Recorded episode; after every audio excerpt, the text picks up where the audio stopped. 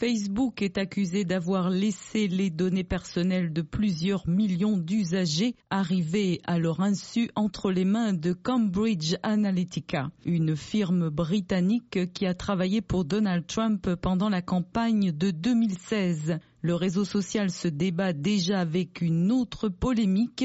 Hier, le New York Times a révélé qu'il a partagé les données de ses utilisateurs avec des géants du web comme Amazon, Spotify, euh, Microsoft et Netflix.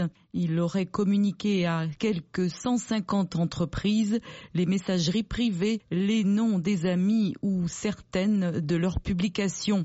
Facebook s'est efforcé de minimiser ces dernières accusations, affirmant que les utilisateurs ont dû au préalable donner explicitement leur accord. Facebook est aussi confronté depuis mardi à un appel au boycott lancé par l'association de défense des droits des Noirs, la NACP. Elle l'accuse d'avoir cherché à la discréditer via une agence appelée Definers qui aurait cherché à la présenter comme ayant une liaison avec le milliardaire George Soros, bête noire des républicains et cible de nombreuses attaques antisémites. Depuis deux ans, le groupe de Mark Zuckerberg n'en finit plus de se débattre dans des scandales à répétition.